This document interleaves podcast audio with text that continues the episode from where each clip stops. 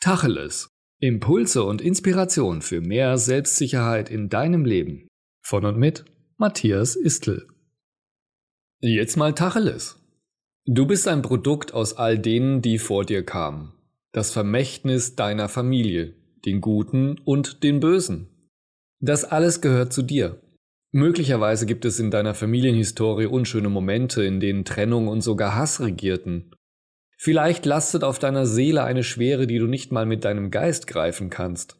Doch das alles gehört genauso zu dir als Mensch wie die wundervollen und schönen Erinnerungen. Nur lässt du dich von den Guten oder den Bösen in deiner Familienlinie leiten. Es ist deine Entscheidung, welche Art und Weise du jetzt in deinem Leben leben willst. Du bist kein Opfer. Rede dich nicht selber klein und schwach, weil deine Familie halt so ist.